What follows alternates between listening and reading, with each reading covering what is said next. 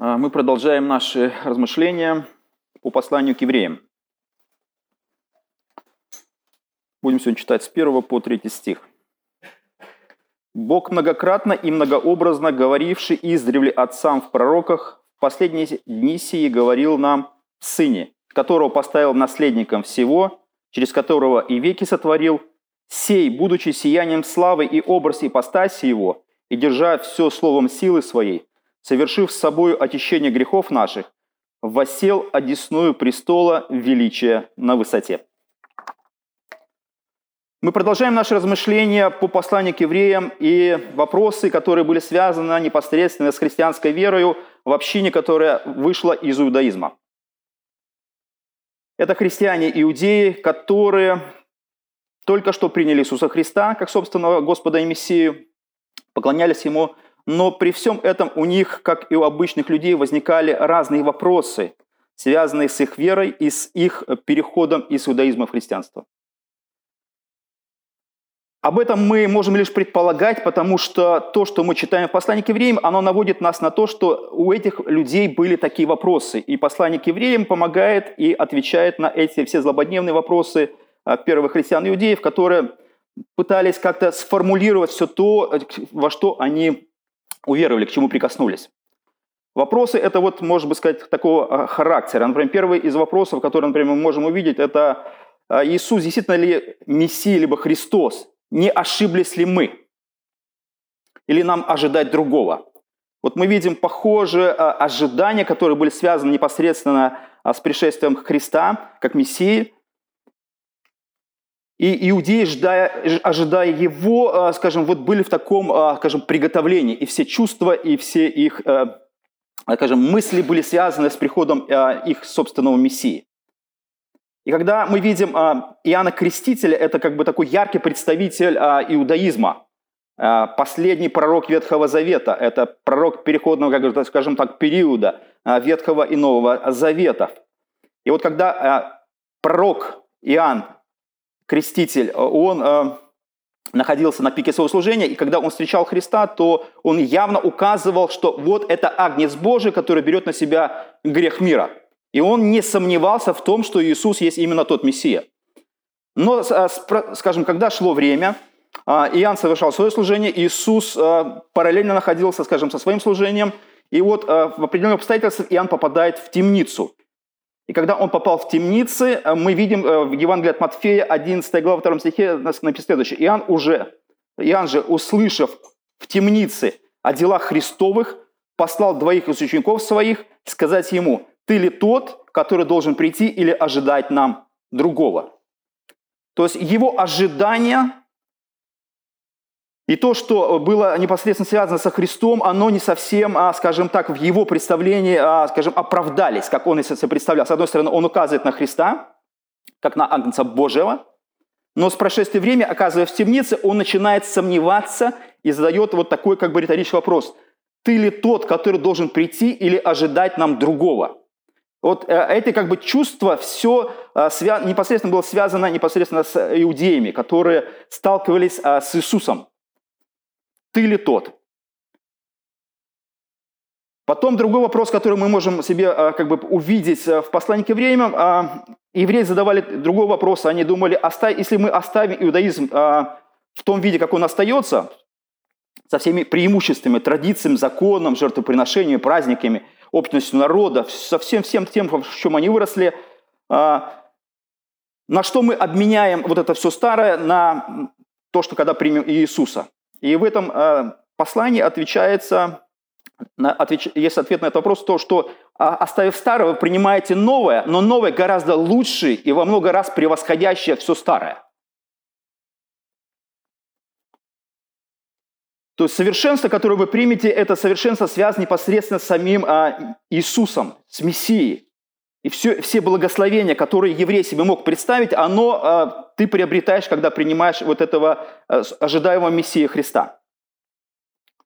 И третье, о чем еще могли а, мыслить а, евреи, это то, что они были, находились, скажем, в таком очень тяжелом состоянии, когда они, с одной стороны, вышли из иудаизма, и уже иудеи их не принимали как, как а, вероотступников, как людей, которые покинули иудаизм.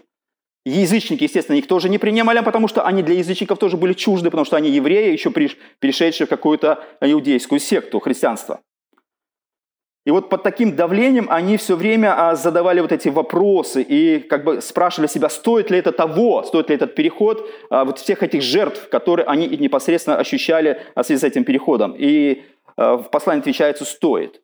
Это того стоит. Знаете, как иногда мы что-то вот делаем, какие-то жизневажные решения в жизни. Мы что-то выбираем или на что-то решаемся и думаем, а нужно ли было, было это делать. Так вот, вопрос Принятие Христа – это самый жизненный важный вопрос, который стоял перед евреями. Все-таки на что мы меняем все эти страдания и все, все ожидания, которые были связаны со Христом непосредственно.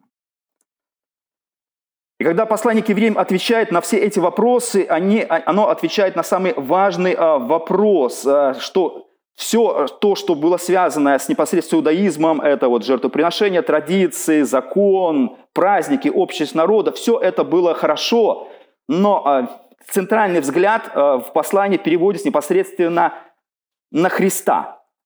То есть Христос перевешивает все то, скажем, то, что было раньше. И Христос – это кто-то, кто, а, скажем, должен стоять в центре внимания любого иудея, и в том числе и язычника. Поэтому Христос, когда они э, начинают смотреть на Него, Он должен быть в центре их внимания. Это должен быть смысл, это должны были э, ответы на все их вопросы, все их ожидания. И все новое, что было связано в их новой христианской жизни, оно должно было олицетворяться во Христе. А то, что было раньше у них, старое, ветхое, образы тени, ожидания, они должны были остаться в прошлом. Это нужно было лишь просто взять и отпустить. Ну, иногда легко, говорит, отпустить. Мы люди по себе очень консервативные по свойству жизни. Поэтому многие даже перемены для нас огромный стресс. Огромный стресс. Поэтому обычно уклад жизни людей мало меняется. Человек как вот живет в определенном состоянии, он, в принципе, всегда так и живет и доживает до последних своих дней. Мало что меняется. И когда мы смотрим а, на все ожидания иудеев, а, связанные с приходом а, Христа, то в послании к евреям есть очень такой отличный пример. Вот этот пример, который был связан непосредственно, вот я говорил раньше, с Иоанном Крестителем, когда он спрашивал Христа, когда он послал своих двоих учеников сказать ему, ты ли тот, который должен прийти, или ждать нам другого. И мы видим, что Иисус не отвечает прямо Иоанну Крестителю. Он говорит, например, пришли ученики говорят, ты ли тот? Он говорит, да, я тот, иди скажи, что я тот. Иисус так не делает. Иисус не говорит, да, это я, идите скажите Иоанну и успокойте его, что я являюсь тем самым Мессией, именно тем, на которого он указывал. Нет. Что делает Иисус? Матфея 11.4. «И сказал Иисус в ответ, «Пойдите, скажите Иоанну, что слышите и видите. Слепые прозревают, хромые ходят, прокаженные очищаются, и глухие слышат, мертвые воскресают, и нищие благовествуют. И блажен, кто не соблазнится о мне». Что делает а, Иисус? Он а, помогает, либо заставляет Иоанна Крестителя ответить на свой собственный а, вопрос. Не я тебе отвечу на вопрос, ты ли, ты ли тот, а ты сам себе должен внутри ответить, ты ли тот. Что он говорит? Посмотрите и расскажите. Слепые прозревают, то есть сам должен сделать вывод из того, что ты видишь и слышишь. Эти аргументы должны тебя самого убедить в том, что я есть действительно тот самый Мессия, которого вы, вы ожидаете. Вот а, нечто подобный пример а, открывается нам в послании к евреям. Посланник евреям отвечает на этот вопрос, кто такой Иисус, и все, скажем, ответы, связанные с этим вопросом, они помогают человеку сформулировать и самому внутри себя дать этот ответ. То есть э, ты не будешь жить э, чьей-то верой, ты будешь жить собственной верой и собственными убеждениями, когда ты столкнешься с определенными фактами э, Священного Писания и откровения Бога о себе. Поэтому, когда мы читаем э, с 1 по э, 3 стих, то мы э, видим ответ, или как бы вот такой ответ, который, скажем, открывается нам в семи гранях, который Бог открывает о себе и говорит это о Христе. Вот как бы еврей спрашивает, ты ли тот? Или на самом деле ты ли Мессия? И, первый, и второй, третий стих отвечает на эти, на эти вопросы. Он как бы ответ такой, знаете, я тебе сейчас расскажу, а ты для себя должен решить, так ли это или нет. Первая, первая грань, которая нам открывается, это второй стих, значит, сказано следующее, в последние сии дни говорил нам в сыне, вот речь идет о сыне. Значит, кто такой сын? И мы спрашиваем себя, кто сын. Евреи себя спрашивают, кто такой сын. А, и в послании к евреям а, а, ответ на этот вопрос. Первый, первый ответ на этот вопрос следующий. Которого поставил наследником всего. Сын, который является наследником всего. Вот как бы первая грань или первая, а, первая мысль, которая звучит а, в этом ответе. Сын, а, во-первых, он сын, а во-вторых, он а, наследник. Наследник – это тот, кто что-то наследует. То есть, если мы смотрим на предыдущие стихи, и речь шла о пророках, которые говорили от Бога, то э, пророки не сравниваются с этими наследниками. То есть наследник только сын. Пророки не являются наследником. Хотя интересно, что мы смотрим а, в другом послании а, Павла к, евре, к римлянам, 8 главе, 14 стих, речь идет о том, что, с одной стороны, да, э, только Иисус является наследником, больше никто. Но э, все те, кто связан непосредственно с Иисусом, они тоже являются наследниками Божьими, но только благодаря тому, что они соединились со Христом. И в Римлянах сказано следующее. «А, «Сей самый Дух свидетельствует Духу нашему, что мы дети Божьи. А если дети, то и наследники, сонаследники Божьи, сонаследники же Христу». То есть а, мы присоединяемся к наследству, которое, как верующие, которое непосредственно принадлежит самому главному наследнику Христу. И мы разделяем то наследство, которое принадлежит только Христу. И Христос как бы делится своим наследством, которое мог и не делиться. Только Он наследует все. Но при этом а, в этом наследстве принимают участие и мы. То есть это очень а, здорово. То есть это, знаете, как а, представьте себе, вы живете, и вдруг у вас а, оказывается какой-то дядюшка а, в далекой Америке, да, и оставляет вам там 10 миллионов долларов например, или миллиард долларов на, в наследство. То есть то, о чем вы, мы даже и не могли себе мечтать, если мы говорим, например, о деньгах. То нечто подобное. То есть мы как язычники, которые вообще ни о чем не мечтали, и наши э, мечтания ограничились какими-то очень скуд, скудными э, проблемами жизни, мы э, для себя обнаружим, придя в христианство, что у нас на небесах огромное наследство. Обнаружился а, кто-то очень близкий, кто оставляет нам огромное наследство. Это Христос, который, скажем, унаследовав все, он начинает делиться вот этим огромным наследством. Но, а, естественно, а, возникает вопрос такой риторический, так что же, расскажите мне в деталях, что такое наследство и что мы наследуем, да? Дайте мне список, дайте мне счет, сумму или что-то что подобное. А, и мы смотрим на то, вот первое, что такое наследник, и буквально что Христос наследует, прежде всего, как, как главный наследник. А, в послании к Колоссянам 1.15 а, Павел говорит следующее. «Который есть образ Бога невидимого, он говорит о Христе, рожденный прежде всякой твари, ибо им создано все, что на небесах и что на земле, видимое и невидимое, престолы господствовали, начальствовали, властили. Все им и для него создано. То есть, а, чтобы что-то наследовать, нужно, чтобы что-то было. Вот, а, и мы видим, что а, Христос, будучи наследником, Он является автором чего-то созданного. И мы видим, что написано «им все создано, что на небесах и что на земле, видимое и невидимое». Ну ладно, когда речь идет о видимых вещах, весь мир – Вселенная, огромная Вселенная, и все, что в ней находится, это все принадлежит непосредственно Христу. Вот весь мир. Не просто участок земли, дом, квартира, а какой-то, знаете, какое-то вот что-то такое, хотя бы хоть что-то должно мне принадлежать, там, машина, какая-то собственность, что-то вот такое. Нет, весь мир, буквально весь сотворенный мир принадлежит э, Христу. И когда речь идет о видимом мире, оно понятно, но когда речь идет о невидимом мире, о котором здесь сказано в послании Колоссянам, то это очень сильно возбуждает наше любопытство – так что такое невидимое? Есть написано о невидимое. Это что? А, престолы ли, господствовали, начальствовали, властили. То речь идет о том, что а, все, а, весь ангельский мир и весь духовный мир, который создан точно так же, как и физический мир Христом, тоже принадлежит Ему. То есть этого всего не существовало, и вдруг это начало существовать по той причине, что Иисус так захотел вместе с Богом Отцом это начало существовать. Поэтому любые претензии, например, свидетелей Иеговы о том, что назвать Иисуса просто ангелом, вот как будучи, они размышляют как вот иудейская секта, они даже не христиане. вот, эти, вот эта ересь, э, скажем так, э, иудейская, даже можно сказать так, они смотрят на Христа, как, как глазами иудеев, э, воспринимая Христа, так кто же ты? Так вот, ответ на этот вопрос, что Иисус является создателем ангелов. Поэтому, как и, и, и, и свидетели Иеговы говорят, что ты, он, будучи ангелом, ангелом, ну, даже Михаилом, даже ставит в какую-то особо высокую грань вот это, этой иерархии. Это абсурд.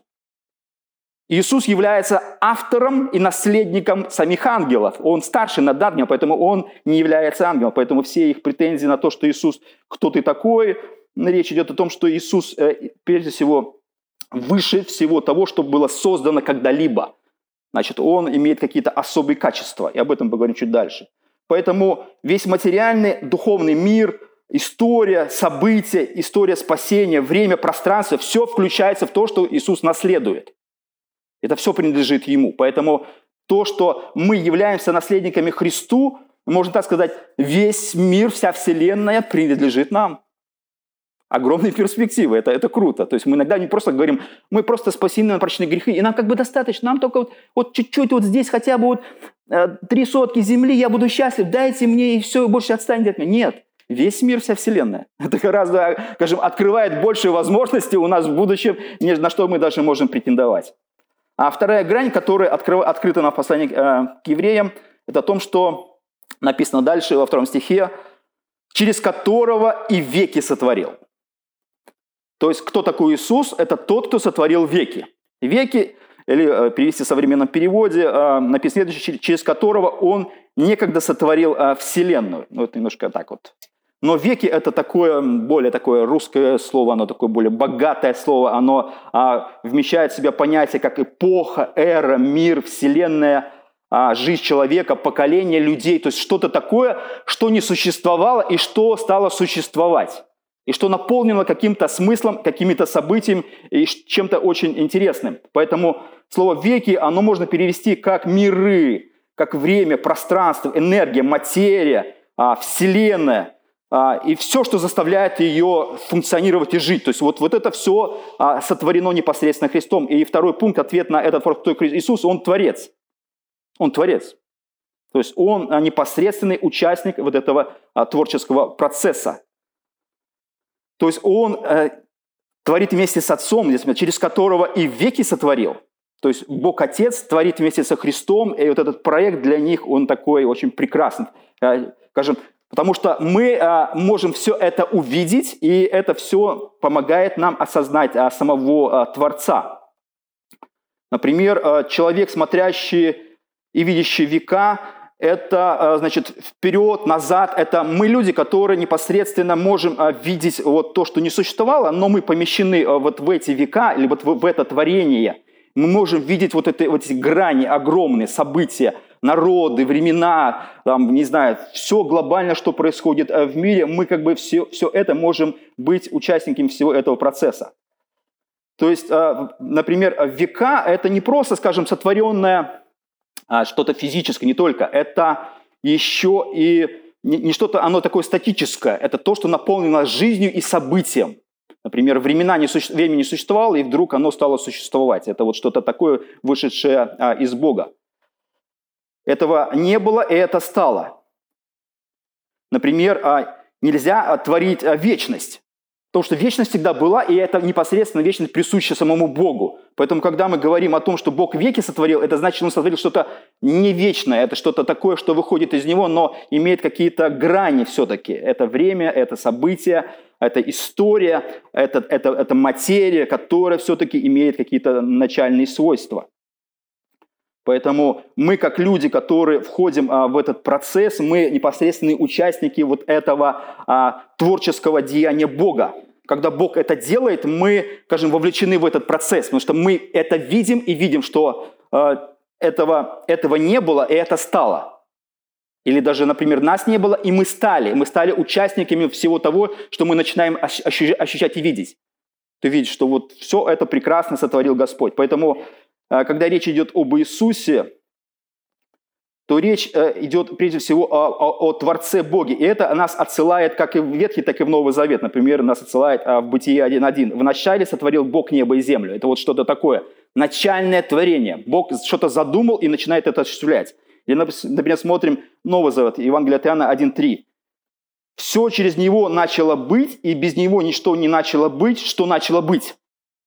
То есть нужно оставить мысль, что э, Христос, э, когда-то его, например, не было. Нет, он как Творец, он как Бог, он как стоящий выше всякого творения, он является автором и родоначальником всего. Он как первенец. Да, он, будучи, скажем так, Богом, стал человеком, но это не умаляет всего того, что он э, до этого сделал.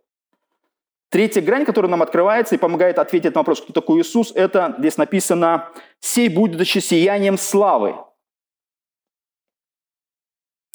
То есть а, это очень такая важная грань, например, для евреев, потому что для них, например, сияние славы или Божья слава, оно опять их отсылает а, в, какую, в какие-то ассоциационные вещи. Вот как, как, как творение, например, Бог сотворил. А что такое сияние славы? Это какие-то вещи, связанные непосредственно с Божьей славой. То есть Иисусу присуща божественная слава, и Он как бы э, является вот самим таким сиянием. И когда мы говорим, например, о Христе и то, что здесь сказано он, будучи сиянием славы, речь идет о том, что он, даже будучи человеком, но непосредственно все равно он имеет свою собственную славу. Это не то, что ему, э, скажем, было скажем, даровано, нет. Он изначально, даже будучи, скажем так, Богом, э, Богом Сыном, спускается на землю, уже имея вот эту э, божественную славу. И он не просто отражает славу Бога Отца, нет, он излучает свою собственную божественную славу. Поэтому, когда речь идет о каких-то а, свойствах Бога, то а, слава – это как бы одно из его проявлений. Это то, что очень было понятно для евреев. Это а, вопрос шло, например, о Шахине. Шахина – это вот было, помните, когда построили вот эту священную палатку, когда евреи вышли из Египта, то э, эта палатка была наполнена вот этой славой, то есть вот это каким-то ярким светом, что-то такое было удивительно, что олицетворяло Бога. Бог явно не являлся, но являл свою славу. Это вот что-то такая, скажем, сопутствующая вещь, связанная непосредственно с Богом. И все понимали, яркий свет это, это, это Бог пришел.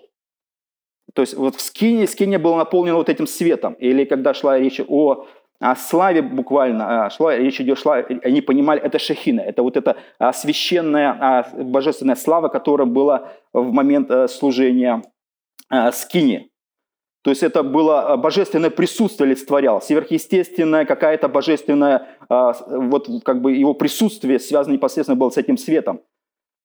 Проявление святости, вот что-то такое удивительное, что точно олицетворяло а, Бога, и что евреи прекрасно понимали. Поэтому, когда евреи слышали, например, здесь написано, вот он, будучи сиянием славы, они сразу ссылались к Ветхому Завету и понимали, что это слава уникальная что-то вещь, которая непосредственно принадлежит Богу. Поэтому здесь речь идет, что нечто такое же принадлежит Иисусу. Он, будучи сиянием славы. То есть его божественная, сверхъестественная слава, которая непосредственно являлась а, его олицетворением э, с Богом. То есть Иисус Бог. И поэтому, когда а, Моисей просил Бога показать ему славу, он а, увидел не самого Бога, он увидел вот этот свет, он увидел что-то такое, что Бог мог лишь показать, потому что тогда э, Моисей бы не остался в живых. Поэтому все, э, все, скажем, божественное или качество божественное, которое вот открывается здесь, связанное со славой, это принадлежит тоже Иисусу. А четвертая грань, которая нам здесь открывается в послании к евреям, это написано следующее. Образ ипостаси его. Образ ипостаси. Здесь вот как бы перечисляются такие очень глобальные вещи. Что такое образ, образ ипостаси? А, если мы читаем, например, Э, современный перевод, значит, э, здесь написано следующее. Точное подобие самой сущности Бога. Точное подобие самой сущности Бога здесь. И слово ипостаси – это вот такое старое слово, которое оно а, показывает что-то такое, что, ну, скажем, олицетворяло самого Бога. То есть Иисус – это как бы дословно отпечаток Бога. Вот слово ипостась, это можно перевести э, из греческого как отпечаток. Это то, что отпечаталось как чеканка делалась, на, например, на монетах. Это, например, резьба была по дереву. Вот а человек, например, изображался на дереве, вот он как бы вырезался, он чеканился а, на дереве. Какая-то гравировка, например, гравировка по металлу шла. А, тоже это что-то было. Это какое-то было клеймо а, на животных. Это был отпечаток на глине, например, какие-то печати ставили, что-то какое-то вот а, производитель ставил свой отпечаток. Или, например, а, изображение на монетах, то есть отпечаток слов на монету, как чеканят монеты, которые мы держим, просто обычная железная болванка, и сверху что-то печатает, а, оно отпечатывает непосредственно сам оригинал. И мы видим э, в монетах оригинал самого вот этого, э, этого, этого, скажем, пресса. То есть ипостась, оно еще олицетворяет э, природу, или суть, или сущность Бога. То есть Иисус – это сущность самого Бога, явленная вот а, людям в таком, в таком виде. Поэтому, когда а, мы смотрим на Иисуса, то Иисус – это совершенный отпечаток Бога Отца. Это точное изображение природы и сущности самого Бога во времени и пространстве. Это вот что-то удивительное. Когда мы смотрим на Христа, а, это не нужно думать, как думал, например, Филипп в Евангелии от Иоанна 14,7. Если бы Иисус говорит, вы знали меня, то знали бы и Отца моего. То есть он вроде бы сказал, понятные вещи. Знали бы меня, знали бы отца. Все, вроде что понятно. Смотреть на меня, это, это вот отец такой же абсолютно. И отныне он говорит, знаете его и видели его. Вот такие вещи он говорит ученикам. То есть, если вы знаете меня, знаете отца. Если видели меня, видели отца. Но ученики были бы не были учениками, если бы они не задали такой риторический вопрос. Филипп а, оказался таким. И, и Филипп сказал ему, Господи, покажи нам отца, и довольно для нас. Иисус сказал ему, сколько времени, э, сколько времени я с вами, и ты не знаешь меня, Филипп, видевший меня, видел Отца. То есть это такое человеческое недопонимание того, с чем они сталкиваются. Поэтому, когда евреи сталкиваются с Мессией Иисусом, они должны видеть э, в Мессии Бога Отца. То есть они не понимали, что, с чем они имеют дело. То есть они имеют дело с Богом, с Его божественностью, с божественностью Христа. Поэтому все полная истина или божественная непосредственно связана со Христом, в его единстве с Отцом. Поэтому а, евреи – это нечто подобные такие ученики, а, подобные на Филиппу, которые задавали вопрос, а, а если мы увидим а, Иисуса, это точно мы увидим Отца, или точно это Бог, или вот а, имея дело с Иисусом, мы будем иметь дело с Богом, либо нет, или это Иисус не посредник. Иисус – это не тот, э, кому нужно молиться а, чтобы какие-то проблемы наши были решены. Иногда люди себе представляют Бога таким образом, что Бог а, очень, как мне сказал один мой знакомый, он пошел в лес, а, но он такой, знаете, скажем, я не сказал, неверующий, он постоянно разговаривает с Богом. Интересно, Бог ему отвечает. И это очень удивительно. То есть он такой, какой-то грани, такой еще не в христианстве, но он по ним уловил первый, самый главный принцип. Он разговаривает с Богом, что-то у него просит. Он говорит, я пошел, вот не могу грибов набрать, он мне рассказывал, последнее его такое чудо было. Я, говорит, понимаю, что Таких, как я, у Бога много. Поэтому я подожду, говорит. Я еще похожу, подожду. Ну, прошу, если можно, вот дай мне там, чтобы я собрал. Все, говорит, я пошел, говорит, в какое-то место. И шел, шел. И вот вошел единственное место, где они, эти грибы были. Он набрал там и одно и второе. И говорит, Господи, спасибо, что ты освободился, и как бы дал мне эту возможность. Ты мне привел, что не, они просто грибы упали мне как бы в ведро, а я пришел именно в то место, ты мне привел. И вот мне рассказывает такой человек. Я понимаю прекрасно. Вот у некоторых людей ощущение такого, что Бог все время занят, и молиться, давайте не, не будем молиться. И, например, а, в православии или в католицизме люди используют посредников. То есть, как бы, я помолюсь тебе, а ты реши этот вопрос. Пока Бог занят или пока Бог чем-то занимается, я тебе переадресую как бы этот вопрос. Поэтому ты, как по мере освобождения начальства, ты раз туда записочку или там раз подойдешь и, и за меня замолвишь словечко. Люди так себе представляют Бога. Нет. Бог без посредников. То есть мы напрямую говорим с Иисусом, с Богом Отцом, Святым Духом. То есть а, а, не нужно себе представлять вот так вот, как Филипп себе представлял Бога. Но, может быть, есть какие-то... Ну, ты как бы, да, ты хороший, да, ну, ты, может быть, какой-то, э, что-то с тобой с божественным связано, но все-таки ты не отец, наверное. Иисус говорит, ты что, Филипп? То, с кем ты столкнулся, и есть, и есть Бог. Это было трудно себе представить. С тобой кто-то сидит и ест, представь себе такой же практически ровесник, как ты, пьет с тобой чай, и ты с ним пьешь чай, разговариваешь, и он говорит, а я Бог. Бог 30 лет, тебе 30 лет, Бог, как, как это может быть? Да? Представьте, как, насколько ломается мозг и восприятие человека, когда он видит, что этот Бог сидит рядом с тобой и ест. Это очень-очень удивительно. Это время, которое, я даже себе, трудно себе представить, то, то блаженство, которое испытывают люди, непосредственно находясь с Иисусом, и не понимая, что с ними сейчас происходит. Среди них ходит Бог. С ними ест Бог, говорит Бог, смотрит на них. Исполняет их, их желания, просьбы. Это, это было удивительное время. Прекрасное. Пятое, что а, речь идет о чем? А, речь идет о том, что Господь а, является а, все, вседержителем. Написано, держа все словом силы своей. То есть описано Христа. Вот тот, кто, тот, кто держит все силой слова своей, весь мир, всю вселенную. То есть а, а, термин, а, например, а, означал то, что а, Вседержитель, либо держа все словом силы своей, это речь идет о том, что тот, кто э, что-то удерживает, либо держит под постоянным контролем, под постоянным, скажем так, э, вниманием то, что он сотворил. Поэтому мы до этого смотрим, что Бог, э, он, будучи, скажем, творцом, то он является и тем, кто и поддерживает это творение. Не просто создал и ушел, нет. Это тот, кто непосредственно поддерживает начало и конец. У него как бы в руках все – и он контролирует моменты, которые для нас кажутся непонятными. То есть а, Сын Божий, либо Иисус направляет все вещи к, к, к определенной божественной цели. Он держит Вселенную своим собственным словом. То есть Он сотворил мир, и, и Он своим могущественным словом и своей мудростью поддерживает существование этой, этой Вселенной. Иногда а, такое может быть представление ученых, или ученые пытаются понять, они раскладывают, например, а, скажем, физический мир на молекулы, атомы, и, например, представьте, как они говорят, вот там ядро и атомы, вот они как бы крутятся, да, ну, как, как для нас представление, ну, как бы, ну, пусть так будет. А между ними пространство. И почему они не разлетаются? Почему, вот, скажем, вот это там, то, что крутится, оно не разбегается? И вот это, а, скажем, между ядром, например, и вот этой штучкой, которая крутится, да, они, скажем, у них внутри а, пространство. Вот что такое пространство? А как, почему это скажем, удерживаться. И вот это, вот это, а, скажем, вот это пространство, это что, так, что за сущее этого пространства, что оно не дает разлететься. Мы думаем, что мы знаем? Нет, мы ничего не знаем. Я скажу, мы можем лишь пытаться объяснить то, что, чем мы сталкиваемся, но мы на самом деле не знаем, почему это происходит. Например, а раньше в физике было такое понятие, до того, как Эйнштейн свою теорию выдвинул сто лет, как и все пытаются на ней держаться, хотя она рассыпается.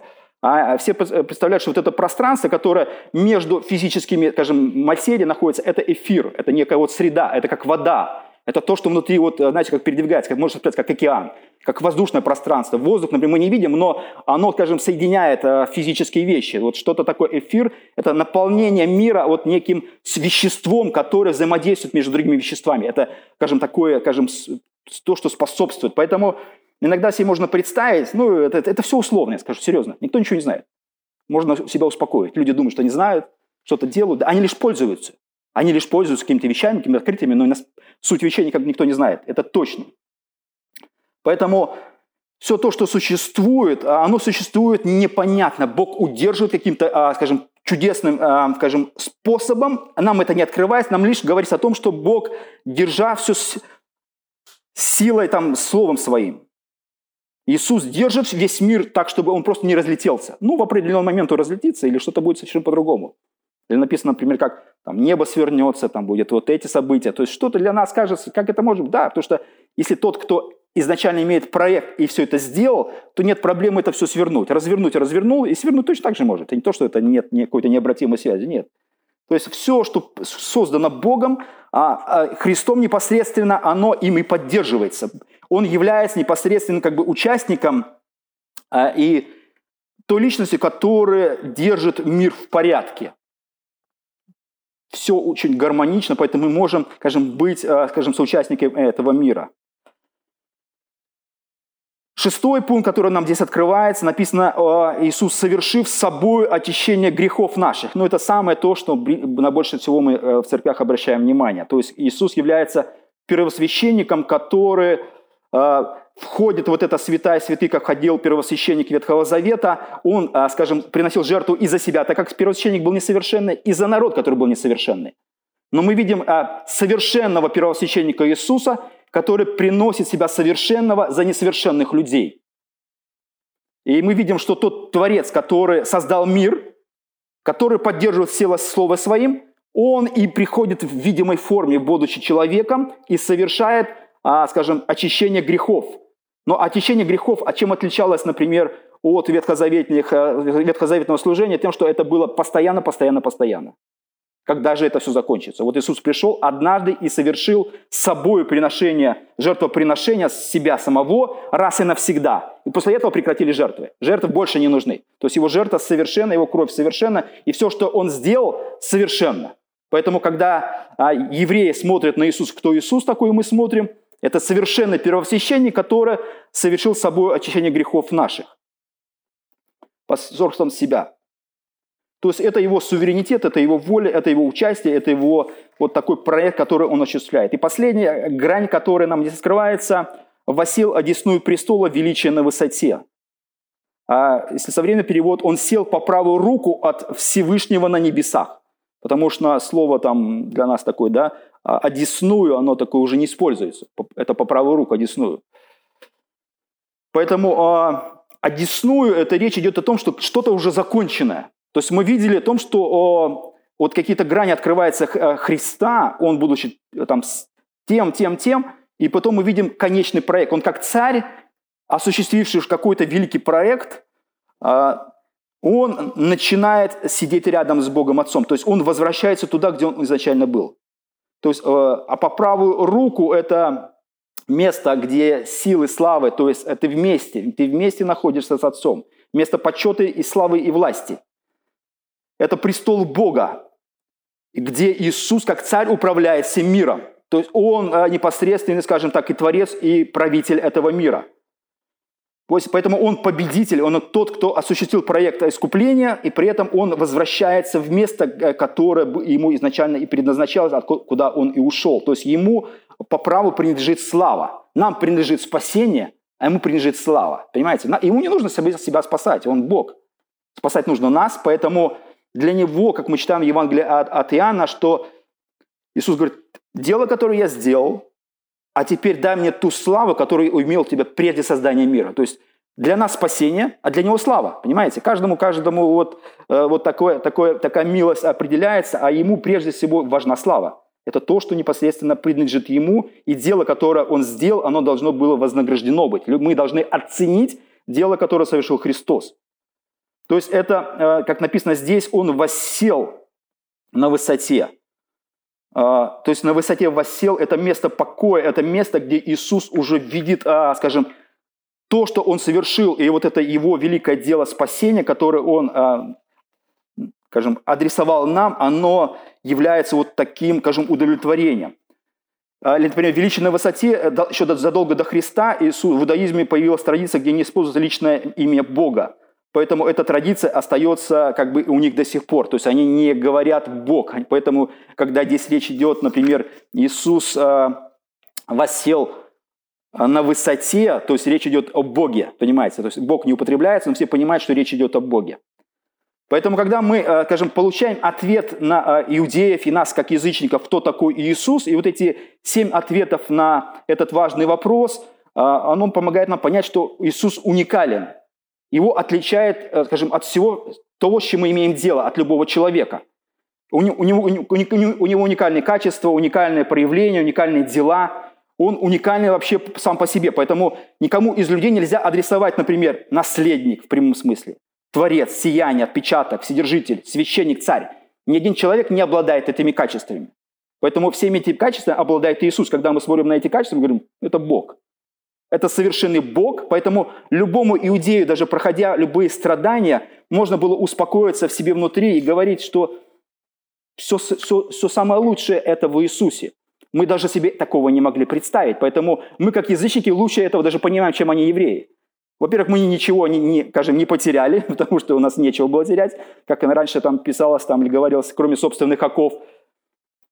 Поэтому мы, кроме собственных грехов, ничего больше не потеряли. Мы приобрели небо, мы приобрели Христа, мы приобрели наследство, мы приобрели смыслы. Все это принадлежит непосредственно Христу. Поэтому, соединяясь со Христом, мы лишь приобретаем то, на что мы даже и не надеялись. Поэтому пусть Бог благословит нас. Аминь.